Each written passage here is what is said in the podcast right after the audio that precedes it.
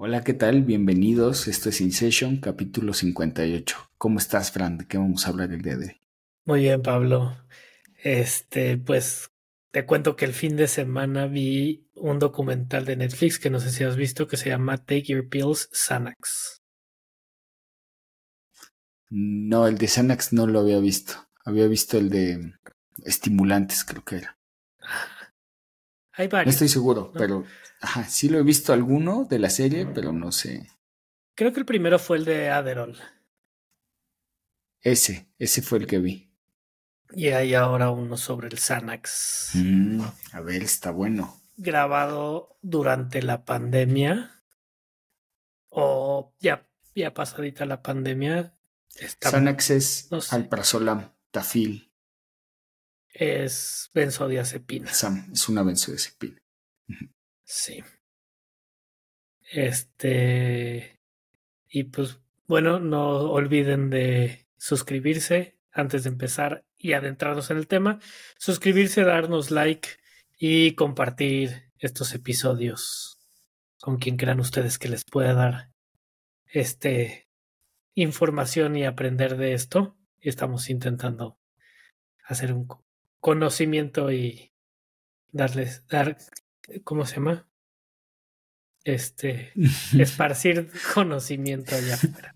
Sí, compartir información de salud mental que, que, aunque ahora ya hay más, que es bueno, este, pues ampliarla, ¿no? Dar más, Sí. dar más puntos de vista, más información. Pues sí. Pues bueno, adentrémonos en el tema.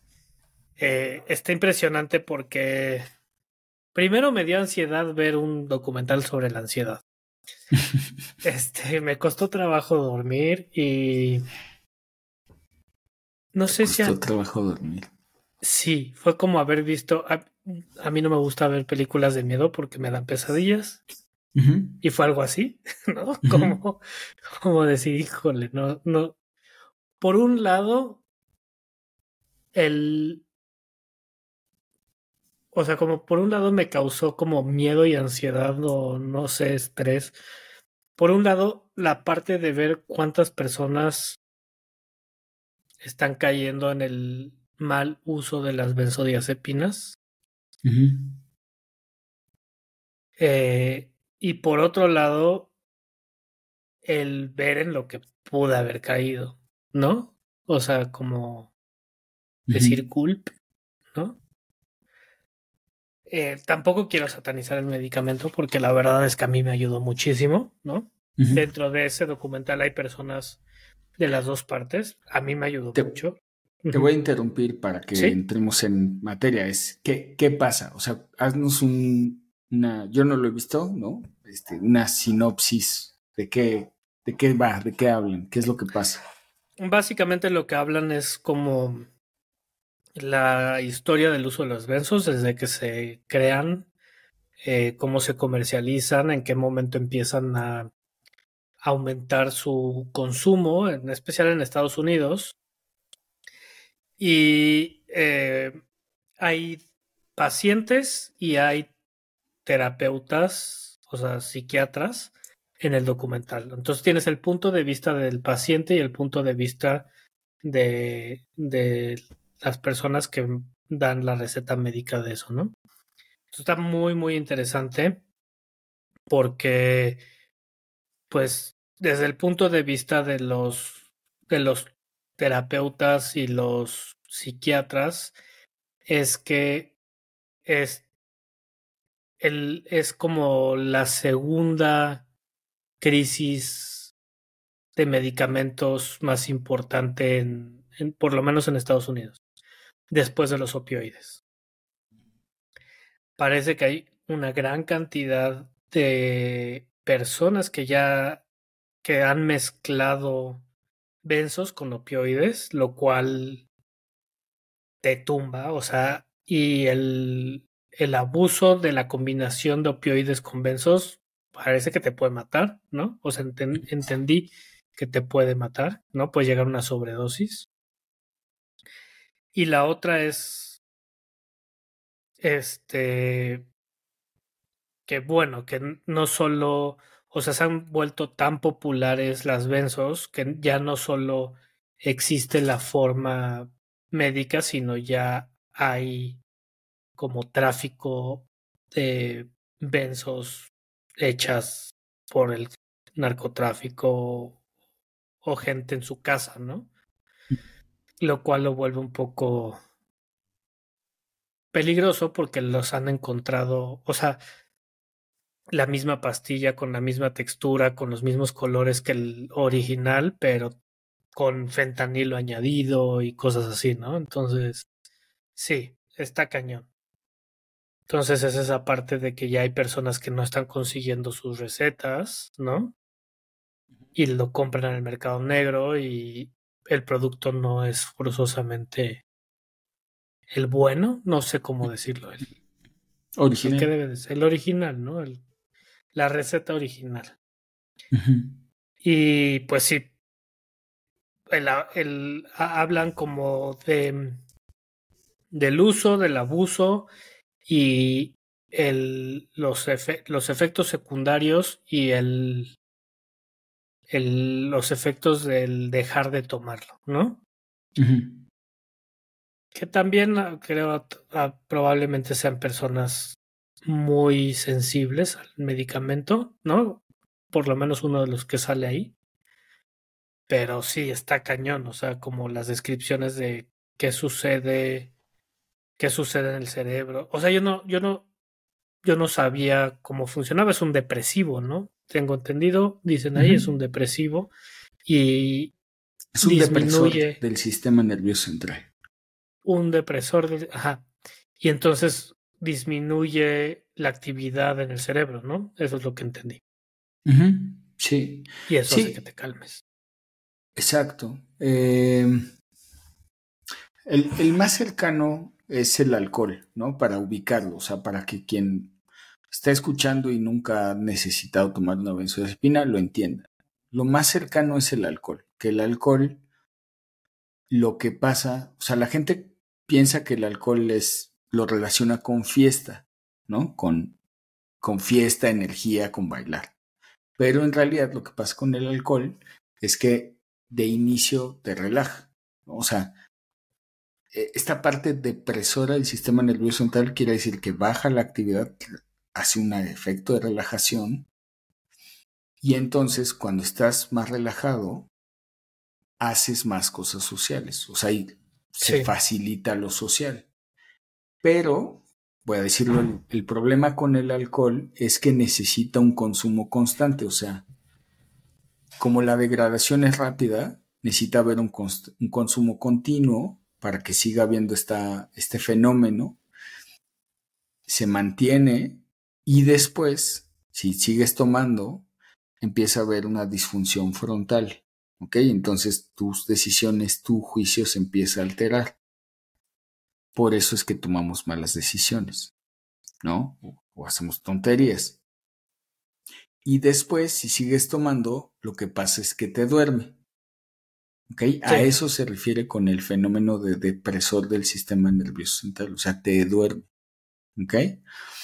Eh, llega, puede llegar a un punto donde te duerme tanto que alguien pueda broncoaspirar, por ejemplo, ¿no? Que es está dormido, vomita y se ahoga este, con, con el vómito, ¿no? Entonces, este, que es algo pues, terrible y grave.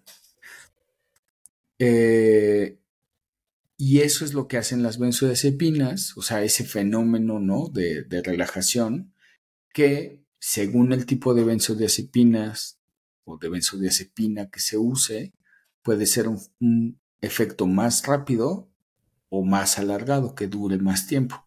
Entonces, tenemos benzodiazepinas que las puedes tener en sangre de 36 a 60 y tantas horas, ¿no? Como sería el diazepam. Exacto. El Xanax, de hecho, eh, según lo que explicaban en este documental, es de rápido efecto y se desecha rápido también. Sí, relativamente rápido este, digo, comparado con las otras. Eh, más o menos unas 12 a 24 horas. Eh, y también las benzodiazepinas, digo, también para ampliar la información, también se usan como anticonvulsivos. Entonces, cuando una persona está en un estatus epiléptico, o sea, una convulsión epiléptica que no se quita, no se quita, cuando llegan a los servicios de urgencia se les administran benzodiazepinas de manera intravenosa o intramuscular.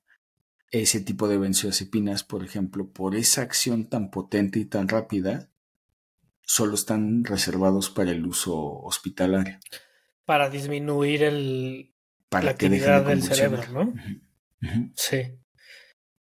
O sea, sí, definitivamente tiene usos muy buenos, ¿no? Aquí el problema parece ser que están sobre recetadas. Sí, mira, el problema son dos cosas. Yo nunca usé una benzodiazepina como esa de actuar tan rápido, tengo entendido. No. Y creo que por eso no me dio ese sentimiento de las personas que describen la primera vez que toman Xanax es como que dicen así como de no manches, no, o sea, como que hasta una dice, una chava dice, ya entiendo por qué la gente se vuelve adicta a esto. O sea, en el primer momento que lo tomas dices, wow, me quiero sentir así siempre. ¿No? Pero el problema es que causa resistencia, ¿no? Eh, sí, eh, ya, me estoy acordando que sí, sí vi ese capítulo. En algo, o sea, me acuerdo mucho de un chavo que, que dijo que con solo un uso quedó mal o algo así, ¿no? No me acuerdo. sí, creo que hay un chavo que dice, como que igual los estoy cruzando, pero me acuerdo de algo así, que a ver, yo no pretendo descalificar la experiencia de nadie, ¿no? O sea, la experiencia pues, es individual y puede, en, medicina y en los cuerpos, ¿no? En los humanos, pues puede haber respuestas muy variables, pero a mi sentir lo escuchaba y decía, se me hace que está medio, medio exagerado, ¿no? Sí. Em, lo que pasa con las benzodiazepinas es que piensa en esos receptores de alcohol y usa esos receptores que también usa el alcohol. Entonces, tiene el mismo fenómeno que el alcohol de tolerancia y resistencia. Entonces, si lo, si lo usas constantemente, llega un momento donde necesitas más para tener el mismo efecto. Claro. Igual que con el alcohol. O sea, si tú agarras a alguien muy joven que nunca ha tomado y le das un caballito, lo lo mandas a la lona, ¿no? Probablemente. Pero si a esa persona le das ese caballito cada semana, pues después de un tiempo ya no le va a hacer. Sí. ¿no? O sea, se genera una resistencia. El problema que hay con las benzodiazepinas, eh, uno es que en general nosotros como psiquiatras intentamos no recetarlas. Ese es lo primero que hay que ver. O sea, la, verdad, yo así de la mayoría de psiquiatras que conozco, todos intentamos no recetarlas.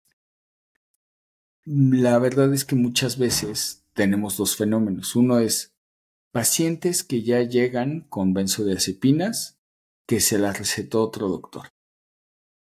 ¿Ok? Ese fue mi caso contigo. Y llegan y ya tienen una dosis pues mediana o alta y además como les dijeron, este es ansiolítico, o sea, este le, te quita la ansiedad.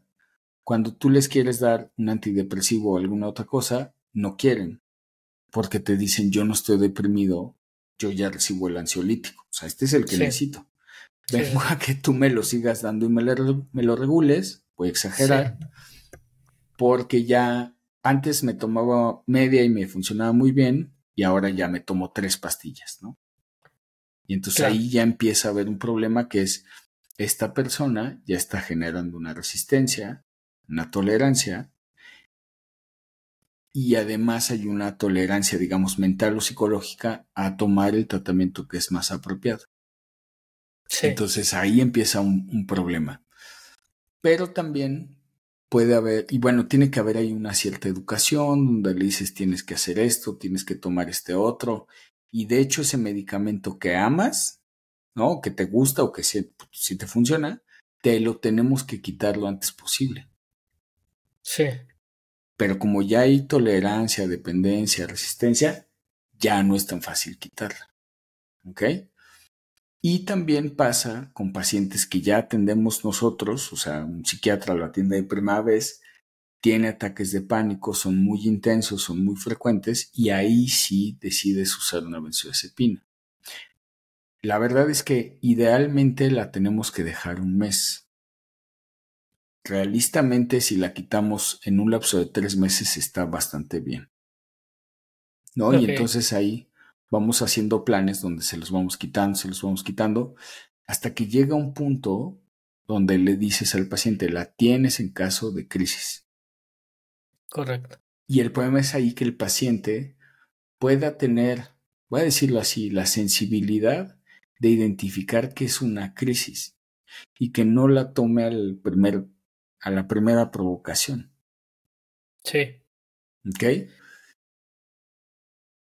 Porque puede generar esos efectos donde es adictiva. Entonces, pues ya cualquier primera provocación, eso que era para si tienes un ataque de pánico o algo muy intenso, este, pues ya se hace cualquier cosa. Y ahí tienes que otra vez agarrar al paciente y no dársela.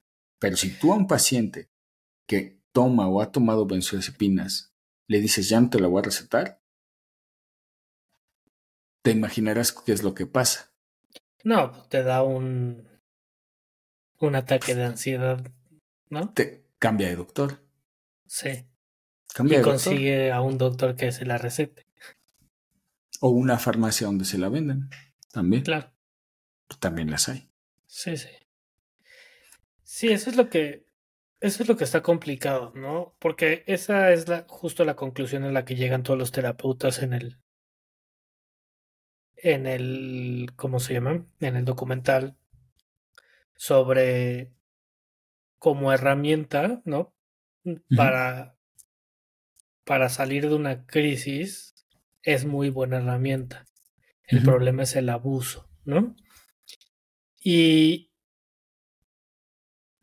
parece ser, y lo, de lo que se quejan estos psiquiatras, es que el, lo que ha sucedido es que la gente va dice que está estresada al doctor, les recetan esto y el doctor o la persona no acompaña el uso del medicamento con una terapia para resolver justo lo que hemos hablado durante mucho tiempo, ¿no? El resol o sea, es un parche. Tienes que trabajar lo que te está causando la ansiedad, ¿no? Y, y si no lo trabajas, entonces más probable que llegues a un, a un nivel de abuso de la medicina, ¿no? Entonces, a lo que voy es, creo que si hay una, según lo que explican ellos, si hay una parte irresponsable sobre el uso, no sobre el uso de las, de las recetas, sino la parte irresponsable de no, en, no mandar al paciente a una terapia para que arregle el problema de raíz, ¿no? Sí, yo... Son varias cosas y está interesante platicarlo, ¿no? Así abrir, abrir ese espacio de, de realidad, voy a decirlo así. Y es que, uno, o sea, hay muchos problemas en torno a esto. Primero hay que pensar, las benzodiazepinas se usan para convulsiones, o sea, para gente que convulsiona y para estados ansiosos intensos, ¿no? O sea, en principio. Por ejemplo, las benzodiazepinas no se deben de usar en estados depresivos. Sí puede haber una asociación. Es que quiero tener cuidado con lo que digo porque no le ayuda al, estado depresivo, voy a decirlo así, no nada más. Este, para no, no decir algo que no es apropiado. Eh, o que no sea demostrable, en algún estudio. Dos es las benzodiazepinas, gente que sufre traumas, estrés agudo, es lo primero que le dan a la gente, pero las benzodiazepinas disminuyen el, el procesamiento de información, es decir, alteran la llegada a las, a las fases profundas del sueño, lo cual impacta con el digerir información y entonces puede contribuir al desarrollo de estrés postraumático, estrés postraumático complejo, ¿no? Primordialmente estrés postraumático.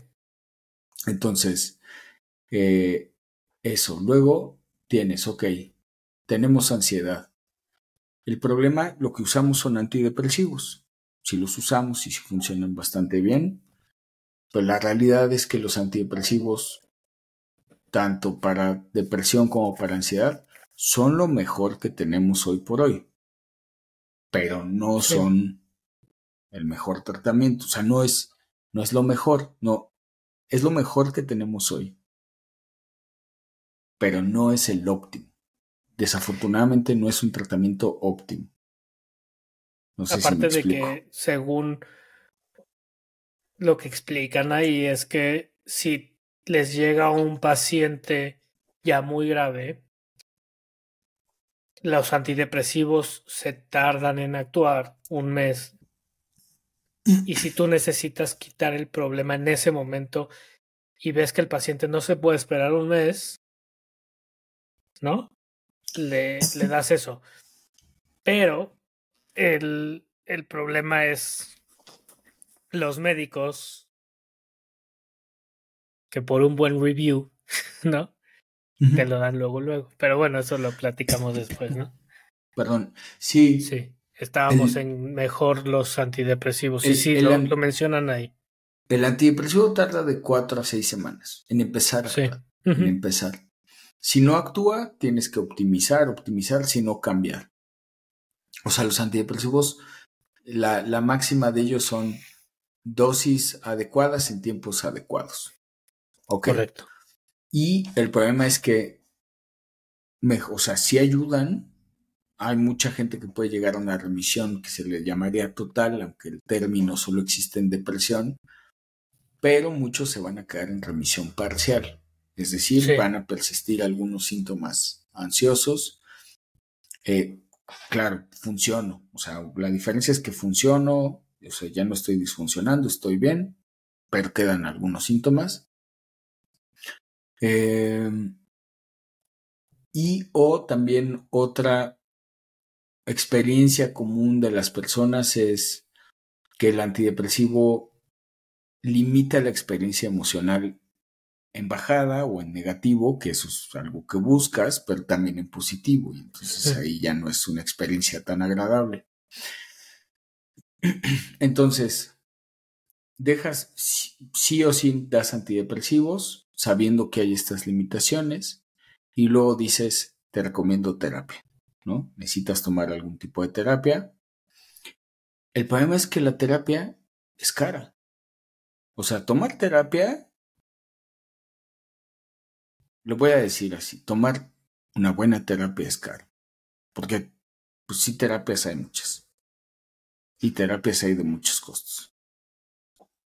Pero sí, aunque en, la economía no, no siempre lo más caro es lo mejor, pero es más probable que encuentres en lo caro lo mejor.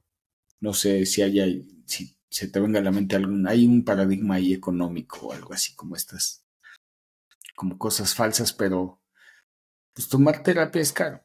Vamos a dejarlo así. Sí, sí. Y, no lo cubren los seguros generalmente. No lo cubren los seguros. Aún en Estados Unidos les cubren creo que 10 sesiones, ¿no? Sí. El número de sesiones. Un eh, porcentaje bajo de cada sesión que toman. Y viviendo tiempos económicos complicados, como son los que hemos estado viviendo pues, después de la pandemia. O sea, y esto aplica también a Estados Unidos, supongo que Europa, o sea, bueno, voy a hablar de Estados Unidos, de nuestra zona, ¿no? De la zona del norte de América. Mucha gente ya no te alcanza a cubrir X número de sesiones este, a un costo elevado, digamos, ¿no? Sí. O sea, sí empieza a haber más ese fenómeno. Y a, y a mí también me ha tocado ver gente pues me da pena, voy a decir, o tristeza, no, no sé cómo decirlo, pero es que yo les digo, oye, pues vamos a hacer esto, te enseño a que tú sigas haciendo lo de la escritura y tal, pero te tengo que ver mínimo un X número de sesiones, ¿no? Para enseñarte, para que aprendas y tal. Y no, pues es caro. Ok, está bien, lo entiendo. Y luego yo pienso, pero llevas 10 años tomando esta terapia que no digo que no te ayude, pero en esto que tienes ahorita no te ayuda. ¿Sabes? O sea, no digo que la terapia que has tomado no te ha servido o no es buena per se, pero para este dolor que tienes ahorita, llamemos la ansiedad por, el ejemplo, no te está ayudando. ¿No? Entonces, entra un, a mí en mi experiencia personal me entra una parte de frustración porque sé que esa persona se va a quedar con un tratamiento parcial o incompleto. Sí. Y sí. Entonces. está. Es, es, un tema muy complicado por eso, porque es caro. Aparte de que es caro, yo creo que en, en, en, el, en el documental viene la historia de una terapeuta que se empieza a dar cuenta que su clientela son más mujeres que hombres. Y entonces. Es más común. Ajá. Eh, ella es una terapeuta de color y un día llega un hombre a su terapia y porque quiere más llega con ella porque quiere más besos, ¿no? Pero es como, como tú que eres psiquiatra y terapeuta, ¿no? Entonces, ella es cognitivo-conductual y empieza, le dice, ok, te voy a dar la receta, pero pues, tienes que venir a la sesión, ¿no? O sea, si no hay sesión, no hay receta. Y le dice, este chavo, le va con tal de conseguir, ¿no? O sea, y te explica que es adicto y todo eso, ¿no? Y entonces empieza, no, pues yo es que yo no tengo trauma, yo no, no, ningún disparador. Y dice que como por ahí en la tercera sesión le dice, ah, creo que esto empezó después de que me dispararon. Y entonces le dice ya, pero, pues, o sea, ¿por qué nunca me dijiste que te dispararon? Pues porque eso no es traumático. Le dice, pero pues es que no es normal que a la gente le anden disparando, ¿no? Dice, pues ahí donde vivo yo, a la mayoría ya nos han disparado, ¿no? Entonces cae en este asunto que dice, Gulp, los traumas para mí no son los traumas para ellos y ellos no lo ven como un trauma, aunque sea una experiencia traumática. Y entonces se le ocurre hacer una promoción en esta área y dice terapia gratis para hombres. ¿No?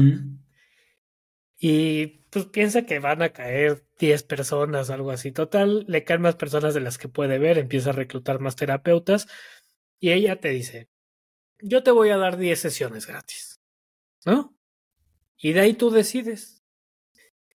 Y el 70% se quedan ella pensando justo lo que estamos pensando de que es un problema, ella dice, sí, probablemente el 30% que no se quede, muchos no tengan con qué pagarme, ¿no? y, o, otros no encontraron uso, pero los que encontraron un uso hicieron un esfuerzo para pagar. Con ese acercamiento de X número de sesiones gratis porque de otra manera se les hacía caro. Y una vez que tuvieron la experiencia dijeron, sí es caro, pero vale la pena, ¿no? Es algo que necesito y que me está sirviendo y vale la pena continuar con el proceso. ¿No? Entonces, también eso es interesante porque plantea esta parte de, de en especial en los hombres, el, el no tener como esta, este tabú de cómo lo, lo paso, ¿no? El tabú de voy a terapia y entonces no soy suficientemente fuerte o fuerte mentalmente o este tipo de cosas, ¿no? Entonces, pues a lo mejor y por ahí va algo de cambiar ese paradigma de que sí es cara la buena terapia, pero tampoco tampoco podemos echar encima de que la gente no va por el precio, sino a lo mejor y porque no están familiarizados con el tema. También, también. Sí, sí, hay, hay muchas limitantes ahí con la terapia y es, o sea, el, principal siempre es dinero o el que se le echa la culpa es el dinero. Segundo, al tiempo. Pero tercero, cuarto, quinto, más bien son resistencias, percepciones, educación. O sea, es, es verdad. Totalmente va por ahí. Y digo, o sea, también una de las cosas por las cuales existe BLS Therapy como tal es el deseo y el intento de acercar este tipo de herramientas a, o sea, que estén a muy fácil alcance. Porque nosotros, o sea, nuestra generación, tenemos la tecnología. Y la tecnología bien aplicada, voy a decirlo así, puede tener un alcance brutal. Brutal, brutal, y generar un impacto en las personas que a lo mejor sea un, un primer punto de entrada, por ejemplo, a una terapia o a una intervención terapéutica y a lo mejor ahí alguien encuentra valor y entonces sube la escalera, ¿no? O amplía la escalera o empieza a decir, oye, yo ya, voy a decirlo así, yo ya escribo, pero me gustaría ir a platicar con alguien para también tener estímulo de qué más cosas escribir. Eso está excelente, porque sí, esto pasa, por ejemplo, con el TDA, o sea, sí está demostrado que ese dinero que se paga en la intervención, llámale farmacoterapia, termina impactando de manera positiva al, al, la cuestión económica, personal, etcétera, del individuo. Entonces sí se vuelve verdaderamente una, una inversión. Sí. Pero si no lo tienes claro y no lo puedes palpar, ahí es, ahí es el problema, ¿no? O sea, se quedan en algún punto del embudo. Sí, y es parte de esto, ¿no? Que estamos haciendo. Es como concientizar y dejar información como para acercar más a la gente estas cosas que a veces son tabú, ¿no? Esta, o sea... Te voy a hacer un paréntesis, perdóname, que es justo, yo le decía apenas a Caro que es, este, le decía, ok, si para cuando salga la va a tener este costo X, ¿no? Que no lo hemos definido, pero sí. más o menos tenemos una idea de cuánto, qué, qué es lo que cuestan todas las demás apps, ¿no? La suscripción anual. Yo le decía, pues a lo mejor una de las cosas que tengo que yo hacer para, porque a mí me frustra, o sea, yo, yo cuando en lo personal veo que alguien, lo que yo hago, o lo que yo he creado, que yo he adaptado le puede ayudar potencialmente. Sí. Saber que no lo pueden tomar, no lo pueden, diagonal, no lo quieren, no se motivan a tomarlo de inicio, me frustra o se siento feo. Sí, sí. Entonces, como al contrario, acabo de ver un paciente y me dijo, hicimos una escala y ya no disfunciona, muchos de sus síntomas han bajado y me decía, hace un año esa escala le hubiera contestado todo en el top, es una satisfacción fuera de lo económico increíble, porque para mí es, sé que hay un chavo de 20 años que ya le está cambiando la vida, ¿no? Y, claro. ¿no? O sea, esa es una satisfacción para nosotros los doctores brutal. Entonces le decía a Caro, pues que posiblemente lo que tengo que hacer con esa gente que tiene esa resistencia es, este, voy a decirlo así, prevenderles la suscripción de la app. ¿Sabes? O sea, no. Va a tener, va a tener, va a salir esta va a tener posiblemente este costo. Ahorita la tengo en una página web que ya funciona. Págala y en cuanto tenga la app te doy el tiempo que le hace falta. Pero ya recibes el acceso. Sí. No, sí, claro. Ya lo vas teniendo. No, y, yo no. Y, el app, o sea, va a democratizar el uso del método. No que no se pueda hacer en, en la página, pero hay este, esta parte de facilidad de tenerlo en tu teléfono, ¿no? Que lo va a hacer todavía tener más alcance. Sí, sí, sí. Sí, porque además lo puedes amplificar el número de ejercicios y, ¿no? El, el a, lo que está Lo puedes hacer en la página, nada más que no lo tienes aquí en la mano, ¿no? Tangible. exacto, exacto. Pero el chiste es, regresando al tema, pues el chiste es entender que los fármacos que tenemos en psiquiatría son buenos, si se usan bien, si se usan de manera apropiada, de manera responsable, de los dos lados, ¿no? Del lado del paciente, del lado del doctor, pero que desafortunadamente, y esa es una parte pues, bien frustrante de psiquiatría, que es que la gran mayoría de las veces no son la solución completa. Para alcanzar esa solución completa, tiene que haber una intervención, una observación del individuo, que es a este fenómeno que le llamamos terapia, o esta, esta intervención que se llama terapia. ¿Que ¿Cuál es el tipo de terapia que funciona? Pues la que más se, la que más se ha estudiado es cognitivo-conductual. Hay un debate, bueno, un debate en Twitter, ¿no? Yo lo he visto entre terapeutas, sobre todo gringos, que se enojan. O sea, yo, yo hago otra intervención y el CBT no es todo porque es muy cuadrado y tal. Y tienen un punto, porque el cognitivo conductual es el más estudiado y es el estándar de oro en muchas cosas, pues porque es medible. O sea, se puede hacer un, una serie de pasos de manera cuadrada, voy a decirlo así. Entonces, el rey es cognitivo conductual porque es el que más estudios tiene. Después de eso, el siguiente competidor que se acerca peligrosamente es MDR. EMDR, ¿por qué? Pues porque se puede medir la intervención que es la estimulación bilateral.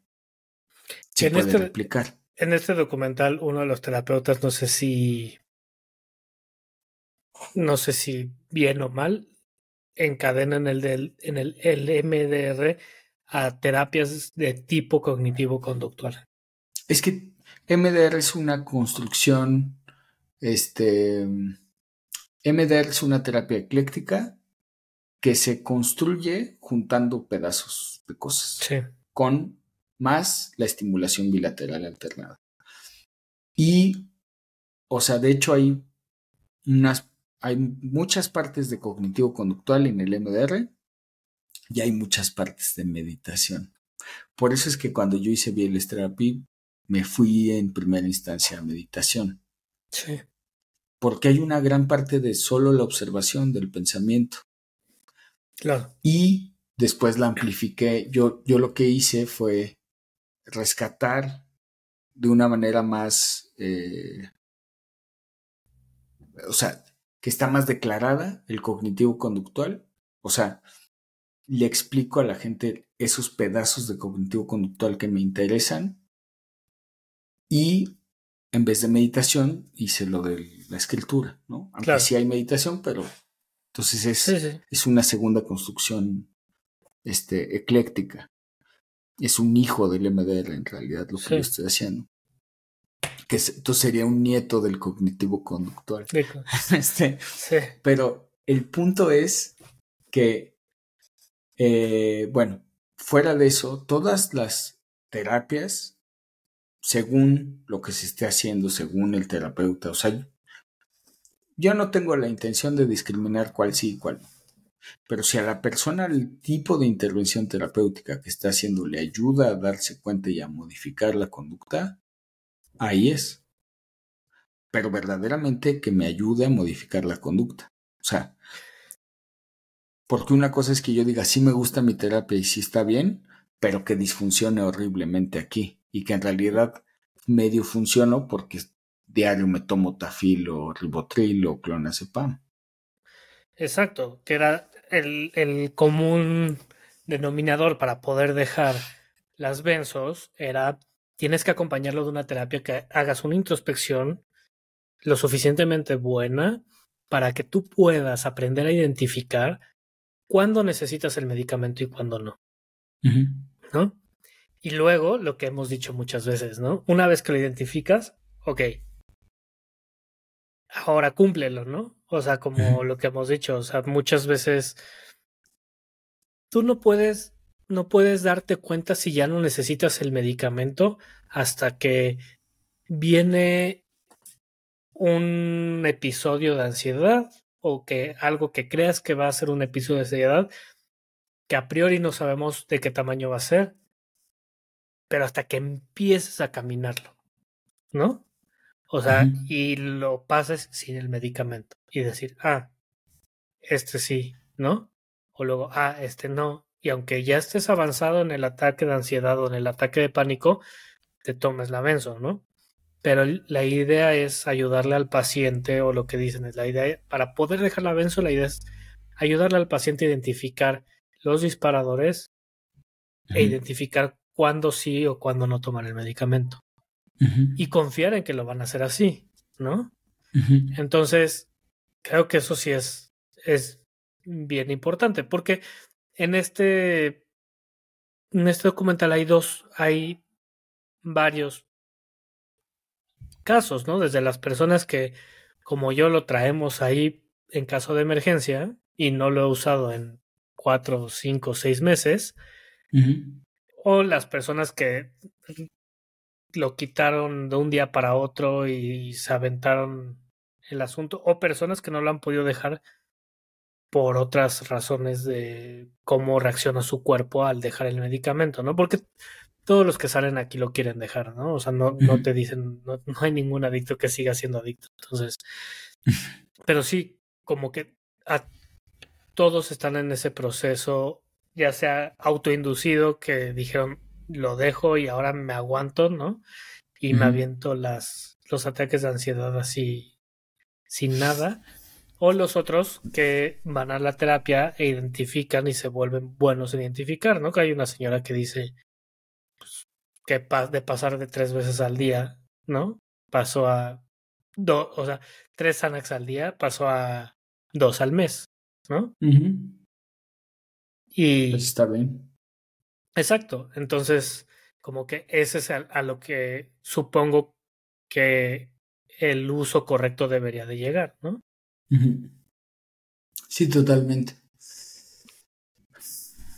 No, y hay una historia de un cuate que neta, o sea, el bajar la dosis le causa, o sea, bueno, lleva desde los 17 años tomando benzos, tiene 40, y el bajar tantito la dosis le causa físicamente un descontrol horrible. De él es, de él es el que pensaba, que te decía que, Sí, él. Y se compró su kit químico para irle bajando microdosis al asunto. Y... Ese, no sé, o sea, otra vez, ¿no? No, no, no voy a hacer menos su experiencia, pues no lo conozco, nunca lo he tratado ni nada, pero no sé, o sea, no sé si hay, hay algo más que tenga asociado al, al, al medicamento, porque podrías buscar voy a decirlo así, a estimular esos receptores de otra manera, ¿no? Si hay una dependencia tan intensa. O sea, esa, esa historia me suena muy,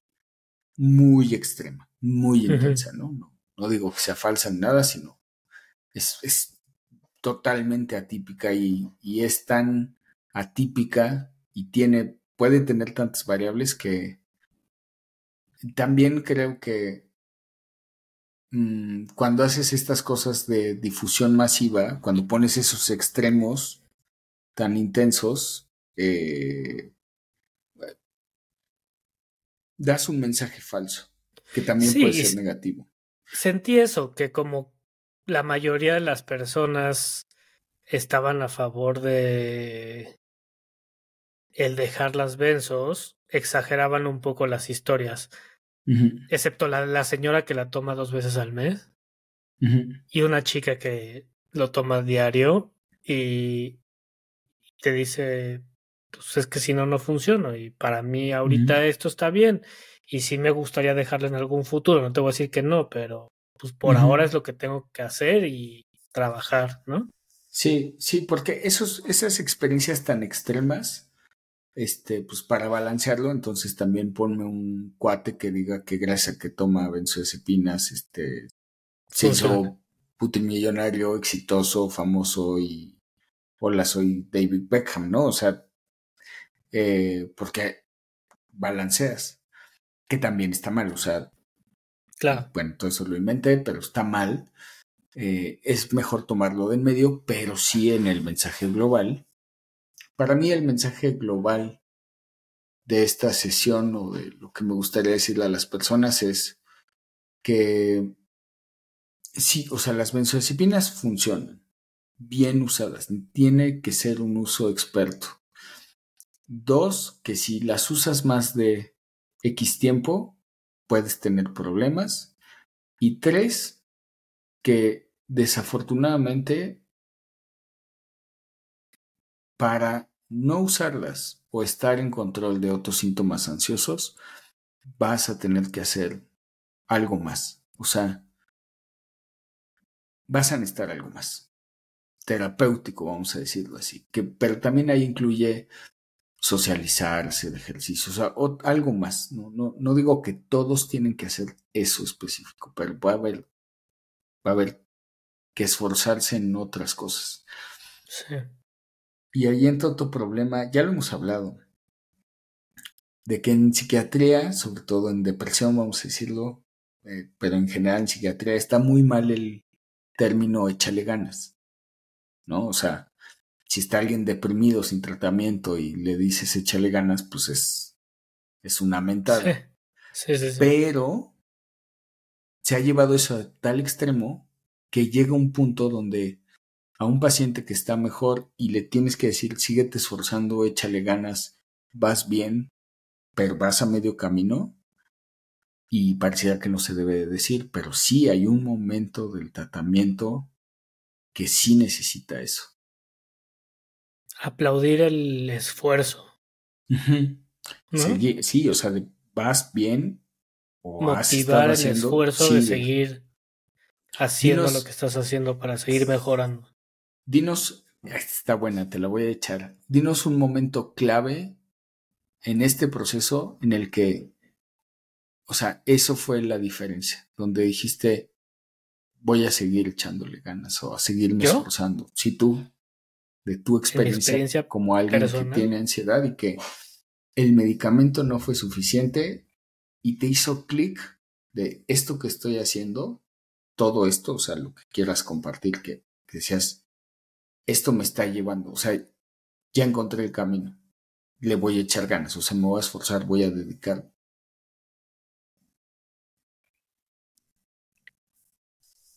No sé, para mí una de las razones fue el miedo a la adicción a las benzodiazepinas, definitivamente, como decir, tengo, o sea, como el depend no me gusta depender de medicamentos, aunque a veces tenga que hacerlo, pero para mí son como, lo hemos dicho, son como herramientas, pero no me gustaría tomar un tratamiento o un medicamento tanto tiempo. Y el no es que no hubiera sido suficiente el medicamento, sino más bien fue eso lo que me hizo seguir en el proceso, como el intentar dejar el medicamento por un lado y por otro el ver que podía hacer cosas que no podía hacer antes. Sí, Justo eso me darme cuenta. Un momento en donde reconociste tu esfuerzo y dijiste, ay cabrón, este esfuerzo que he hecho lo reconozco y lo voy a seguir, porque ya vi el... Me premio pues el esfuerzo, digamos. No creo que haya habido un momento así. Para mí el momento... es que no hubo... Pues que yo me acuerde, no. Es que eh, justo ahorita lo comentaste y esa parte es bien difícil, Fran. Sí. Es reconocer el esfuerzo. Es que es difícil reconocer nuestro esfuerzo. A mí lo que, lo que, para mí lo que yo tomo como eso fue en el momento, y alguna vez te lo comenté cuando te dije, me siento bien, pero no me siento yo, porque llevo viviendo tanto tiempo con esto, que, que ya no, no siento que soy la persona que yo era, ¿no? O sea, pero definitivamente, definitivamente esto es mejor a lo de antes. Y eso fue lo que me hizo seguir en el proceso. O sea, esa tranquilidad que nunca había sentido, que se me hizo súper rara y que por alguna extraña razón mi cuerpo seguía extrañando los estados altos de ansiedad y de estrés y de adrenalina y eso, porque lo físicamente lo extrañaba, pero mentalmente no, esa paz mental eso fue lo que me hizo seguir en el proceso y trabajando. Y el decir, lo extrañas porque es lo conocido, ¿no? Pero no es, no es bueno para ti el estar en ese estado constante. No sé si eso responde tu pregunta. Sí, porque en realidad lo que me interesa o me interesaba en ese, en ese pedazo es, digo, todos lo hemos vivido ¿eh? en diferentes áreas, pero es yo que he vivido, estoy hablando de ansiedad, he vivido esto y le digo a la gente, reconoce el esfuerzo, sigue como lo he vivido yo, o sea, ¿dónde lo identifico yo? Sí. ¿no? Porque es, es que es difícil. O sea, esa, y, y porque a veces es más fácil premiar el logro, es lo más fácil porque es muy palpable. No, claro. Versus el has hecho tanto, vas, o sea. Sí, el esfuerzo es. Es, es más difícil de identificar. Pero para mí fue eso, para mí fue ese momento, ese momento donde pues estás tranquilo en tu cabeza y extrañas el caos, ¿no?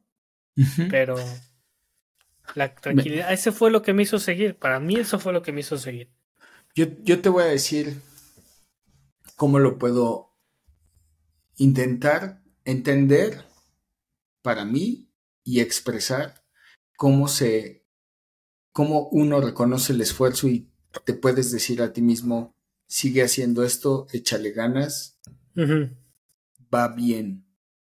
Porque lo normal es reconocer el logro. Es lo normal, es a lo que estamos acostumbrados. Entonces, hay un doctor X, ¿no? O doctora, lo que tú quieras, ¿no? De mi generación o más chavitos, lo que tú quieras. Que está inscrito a la asociación de no sé qué, de medicina para la ansiedad estoy inventando, y yo la veo o lo veo y dice, este, o sea, está dando pláticas y es presidente electo de la Asociación de Medicina de la Ansiedad. A ese es un reconocimiento a un logro, a, pues, llevas inscrito 20 años, llevas, vas, a las juntas y a las reuniones 20 años, has estado ahí, se está reconociendo un logro. Si yo veo eso, yo me puedo sentir triste. Porque lo que yo he decidido es trabajar en un proceso que le ayude a las personas que no exista. Es cómo hago un proceso que no existe hoy y cómo le hago a las personas. Si yo llego con alguien y les digo, yo inventé un proceso que funciona así, y tu título de presidente de tal, ¿sabes? Sí, sí. Yo, o sea, a mí no me llega ese reconocimiento al, al logro, al título, pero para mí es el esfuerzo que llevo haciendo muchos años de hacerlo, de ser y de escuchar a la gente que me dice estoy mejor, de verte a ti, ¿no? O sea, para mí hacer estos podcasts es un recordatorio de lo que has logrado. Sí. Que es brutal, o sea, el Fran de hace 3, 4, 5 años, no lo sé, ¿no? Pero yo creo que no. Entonces, ese yo sí me, me, recuerdo constantemente de este esfuerzo, de esto que estoy haciendo, porque me llegan los premios más a cuentagotas y los tengo yo que agarrar, o sea, rescatar de, la gente o de la experiencia de las personas. Te decía que hace rato me decían eso, ¿no? Sí. Entonces, es educarse a... O sea, ¿cómo obtenemos el premio de este esfuerzo constante de, digo, yo lo cuento del proceso de escritura, pero pues puede ser de lo que sea, ¿no? Alimentación, ejercicio, lo que sea. Escuela. Escuelas, este, sí. O sea, no me llegó el 10 porque, pues a lo mejor otros tienen una mejor memoria. Sí. Pero yo sé que yo soy muy bueno en digerir la información y hacer las cosas. Sí. ¿No? Este. Espero que le quede claro a las personas porque es algo muy bueno para nosotros este, que es lo que siempre, es la frase esta romántica y trillada que es, lo que importa no es la meta, es el camino. Ah. No es, no es, no es la meta, ¿no? Es el viaje. Es el, sí, sí. Pues sí, pues suena muy bien, se dice muy bien, pero ¿cómo se hace? El problema, sí.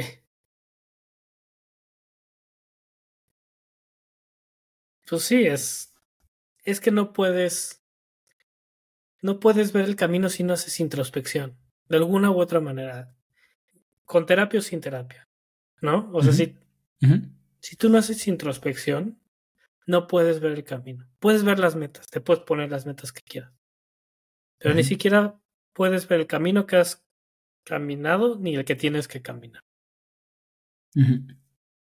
Y entonces esa meta se vuelve cada vez más difícil de alcanzar, desde mi punto de vista.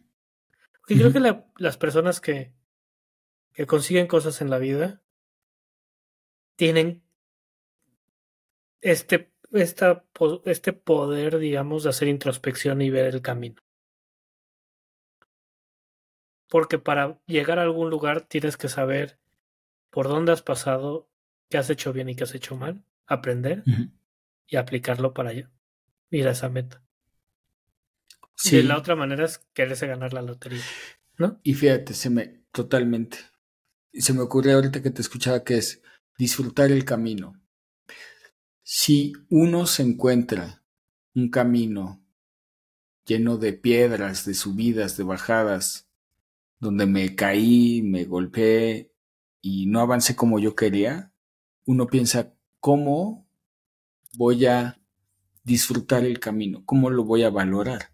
si me pegué y me dolió y sufrí, eso no tiene nada de disfrute, ¿no? Ok, porque el chiste es, no disfruto todo el camino, que ahí es donde a veces se vuelve confuso, sino disfruto o le doy valor a, me encontré este camino que estaba bien difícil, que no llegué, no lo hice en el tiempo que, que yo quería, que yo hubiera deseado, que me imaginaba, que fantaseaba, pero encontré estos obstáculos y me, me, puse ingenioso y inventé un, hice una cuerda con esto y le agradezco mucho a alguien que pasó y me aventó un calcetín para que tuviera una cuerda un poco más larga. Le doy valor a las circunstancias que me ayudaron a salir adelante, a los esfuerzos, al aprendizaje, exactamente. Y es eso, porque otra vez si no la gente dice, ¿cómo voy a valorar el camino si el camino me, me madreó? Sí, reconoces que te madreó y que tú hiciste X y Y cosas que te, fuiste para atrás, aceptaste que ibas a perder y agarrar tu camino. A lo que sucedió en el Inter, que te ayudó a, voy a decirlo así, a sobrevivir un día más. Y a que viene otro pedazo del camino, vienen otros retos y así. Y ahí es donde está esa satisfacción. Y como dices, hay que tener la introspección para rescatar esas experiencias, aprendizajes. Esos, esos, recursos que yo tengo y que yo uso en mi día a día. Para, para aplicar esas cosas que aprendiste y esas experiencias en el futuro. Para seguir. Porque si no te quedas estancado. Exactamente, exactamente. Entonces, Em, por ahí, por ahí la, la pregunta tal vez eh, con, voy a decir malicia, pero no lo hice con malicia, que es, era cuál era ese, ese, ese momento donde regresaste y dijiste, ay cabrón, ¿no? O sea, tengo estas dificultades, pero ahora sé hacer esto, ahora supe hacer esto, ¿no? Y así, y ahí es donde algo te hizo clic, posiblemente dijiste, voy a seguir. Este, a mí en el proceso que he hecho es, este, o sea, yo llego muchas veces con Caro y ya le digo, es que yo ya no tengo duda que funciona. Ahora el reto está en decirle a la gente, no está tan difícil escribir, como de, o sea, como posiblemente el primer, el primer, este, la primera barrera que hay es que la gente escucha escritura y, ay, no, qué flojera, no, yo no voy a poder, así. ¿No? Entonces hay nuevos retos. Sí. Pero sí hubo un momento en el que empecé a hacer lo de la escritura, que veía a la gente y decía, o sea, para mí fue así de, ese momento hizo clic y dije, no, aquí hay algo muy, muy, muy poderoso, voy a decirlo así. Sí. ¿No? Y eso existe en todos nuestros procesos, o sea, de salud y de muchos otros de aprendizaje. Sí, exacto. Muy bien, Pablo. Muy bien. Bueno, Fran, pues, conclusión, aprendizaje, moraleja tuyo. Seguir valioso. el trabajo. Algo valioso de esta sesión, de este capítulo. ¿Del podcast o del capítulo de Netflix? Pero de este podcast yo creo que lo, mm, lo valioso que me llevo es el lo, lo que mencionaste de el esfuerzo, o sea, de premiar el esfuerzo.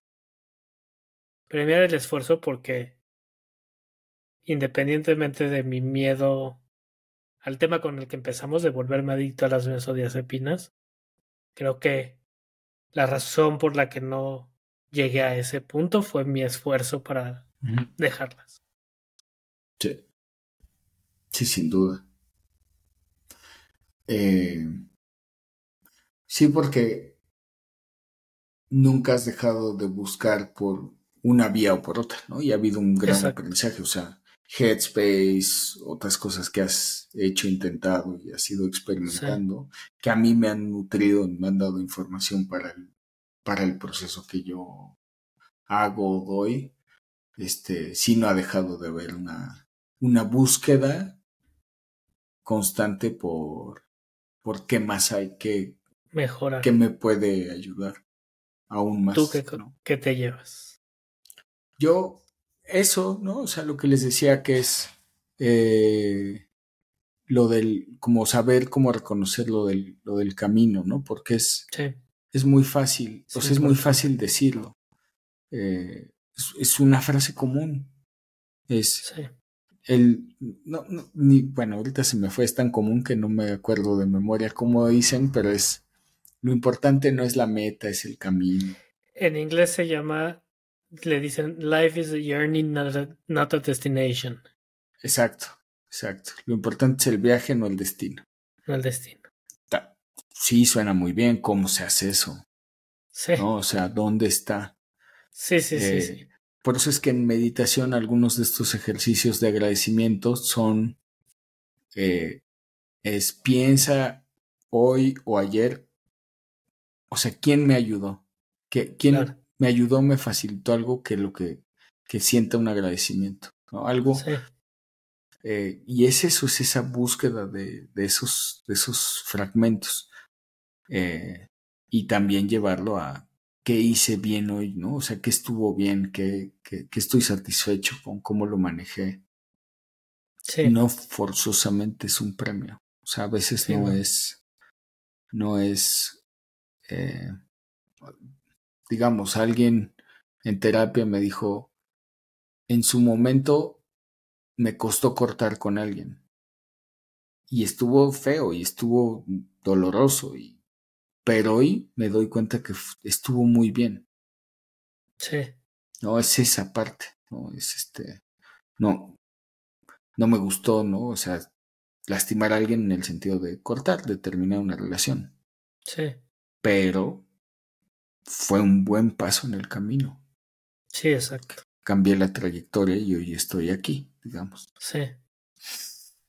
Entonces, Muy bien. eso y, y pues la otra es este que los medicamentos que se usan en psiquiatría, pues lo ideal es que lo maneje un psiquiatra, ¿no?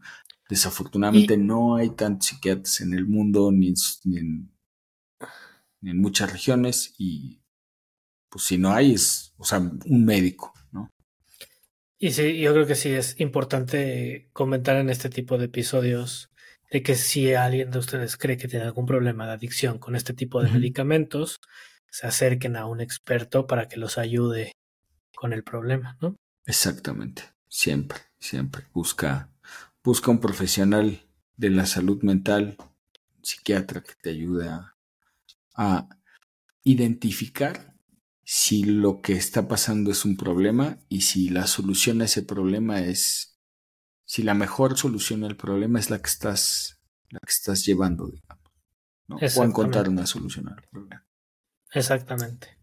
Muy bien, pues muchas gracias, Fran. Gracias Pablo y gracias a todos por escucharnos. Nos vemos en un próximo In Session. Hasta luego.